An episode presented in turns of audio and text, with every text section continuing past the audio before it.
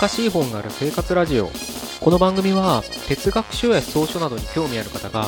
私も読んでみようかなと思うきっかけを提供する番組です。それでは161回目です。よろしくお願いします。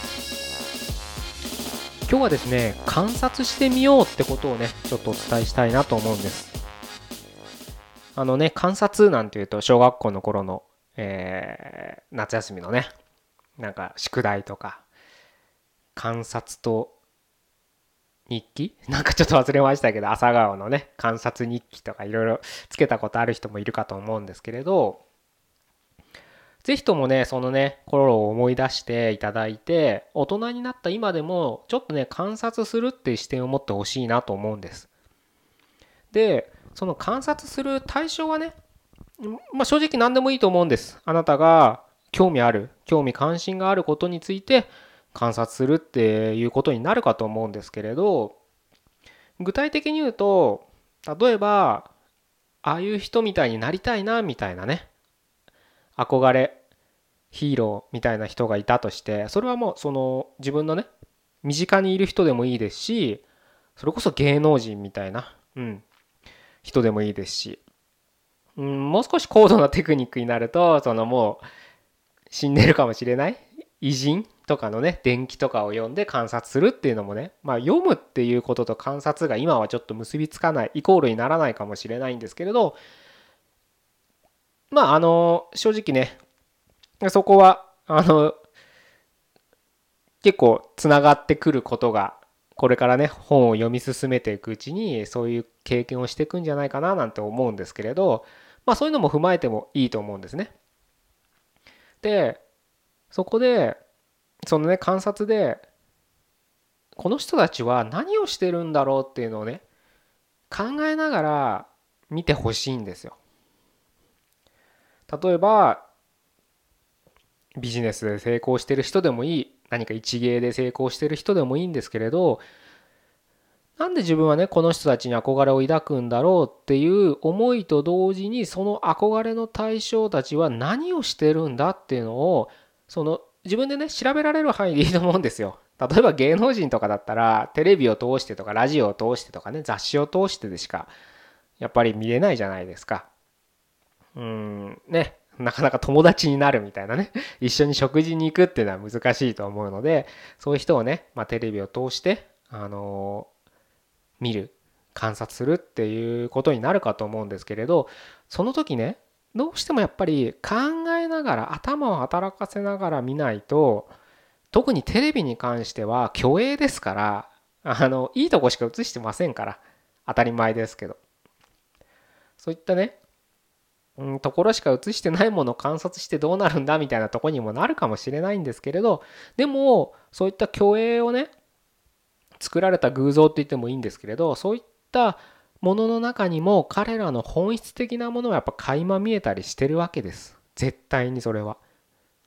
その人っていう人が何かを演じてたとしても出てますからね。それは姿勢なのかもしれない。言葉のチョイスなのかもしれない。それこそ肌ツヤなのかもしれない。そういったものに出てますからあので特にね自分がね好きな人とか、まあ、憧れの芸能人ヒーローとしてる人だったらやっぱりよく見るはずなんですよ。テレビだけじゃなくてラジオもその人がラジオをやってたらラジオも聞くかもしれないし雑誌で何か語ってるんだったら雑誌を買うかもしれない YouTube とかそういったネット動画とかで何かをやってるんだったらそういうのを見るかもしれないし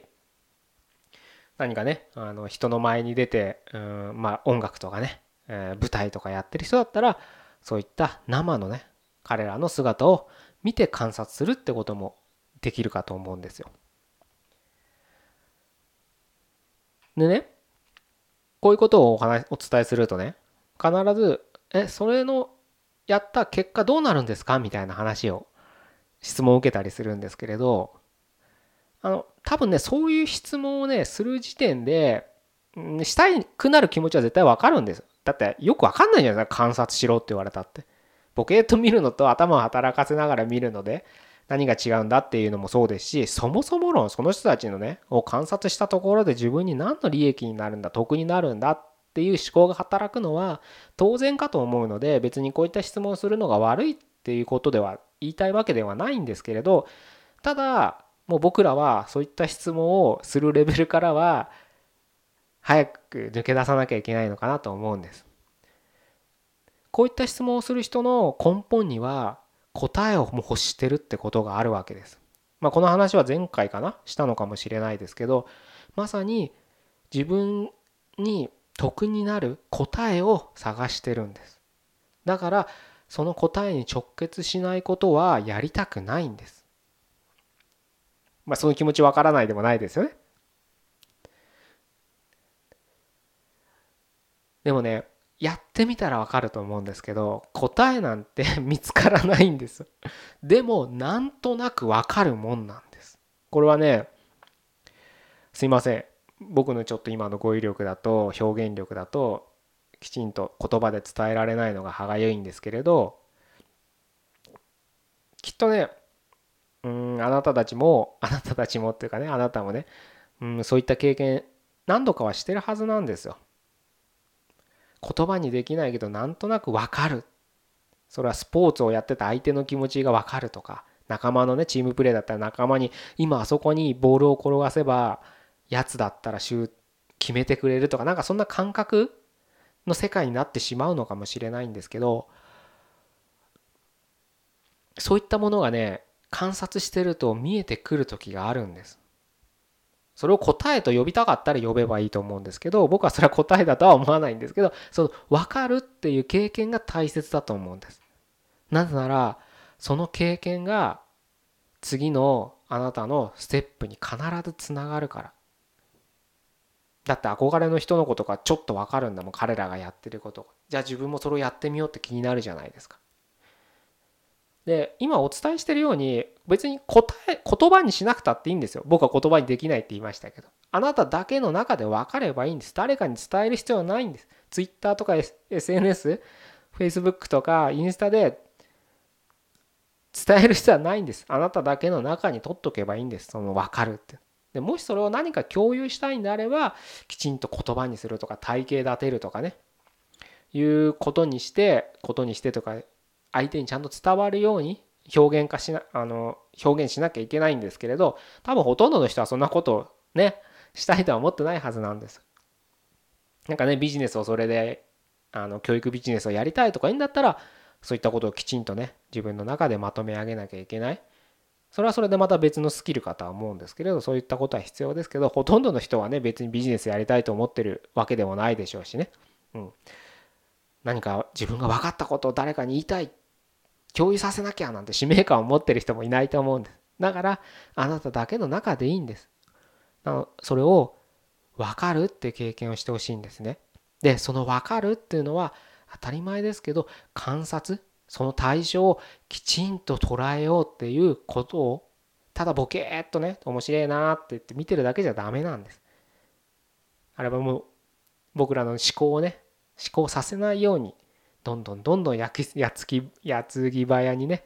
あのかぶせてきますからそれを別にそれ戦う必要はないんですけどね、好きだったら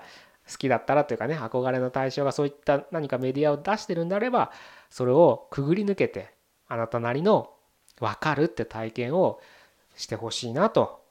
思ってこういう話をさせていただいてるんですね。何でもいいんです。僕で言えばあのスーツが好きだからあのスーツのね人が多く集まるようなところにボケーと立ってボケーとしちゃダメですね。なあのそこで行き交うね。あのおしゃれさんたちをねダンディズムあふれる人たちをねずっと観察してたわけですよ。そうするとね別にそれで別になんか答えは必要ないんですけどなんとなく分かってくるんですよね。自分がいいなと思う人ってどういう装いしてるのか。前お話ししたかもしれないですけど自分がこのブランドのねうんスーツかっこいいなと思ってるスーツを着ててもなんかこの人のようになりたくないなって人もいればあやっぱこの人みたいになりたいなって思う人もいる。この違いが僕の中ですごく何なんだろうってずっと考えててじゃあ実際見てみようってことでそういったところに行ってずっと観察してたんです。そしたらなんとなく分かってくるんですでなんとなく分かったらそれを自分で実践してみたりするんですそうするとまた余計になんとなく分かってくるんです。是非ねあのまあどのジャンルかは分からないです。あなたがね興味関心を示す。そもそも興味関心なんてねえよって言うんだったらちょっとしょうがないかもしれないんですけれどなんかあるはずなんですよ絶対。自分が好きなことやりたいこと、うん、やりたいことが見つかんない。っていう人も多いからやりたいことっていうとちょっとあれかもしれないですけど。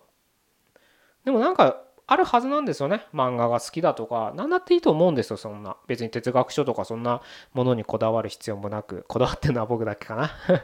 あれですけどね。いろんなねあの多趣味な多趣味というかね。いろんなものがありますから人のあ興味関心っていうのは。なので別に周りが自分の興味関心に共感なんてねしてくれなくたっていいわけですよ。あのあんま人に迷惑かけるようなねことはダメだと思うんですけれどまあ趣味思考で自分一人で楽しむんであれば全然ね恥ずかしがらずにそれをねあの突き詰めてほしいなって僕は思うんですけれどそこの趣味思考をやっていく上でやっていく中で自分のその先陣をね歩いてる人がいるはずですからその人を是非ともねあのできる範囲でいいんで観察してみていただけたらまた違ったね光が差すんじゃないかなというふうに個人的には思っております。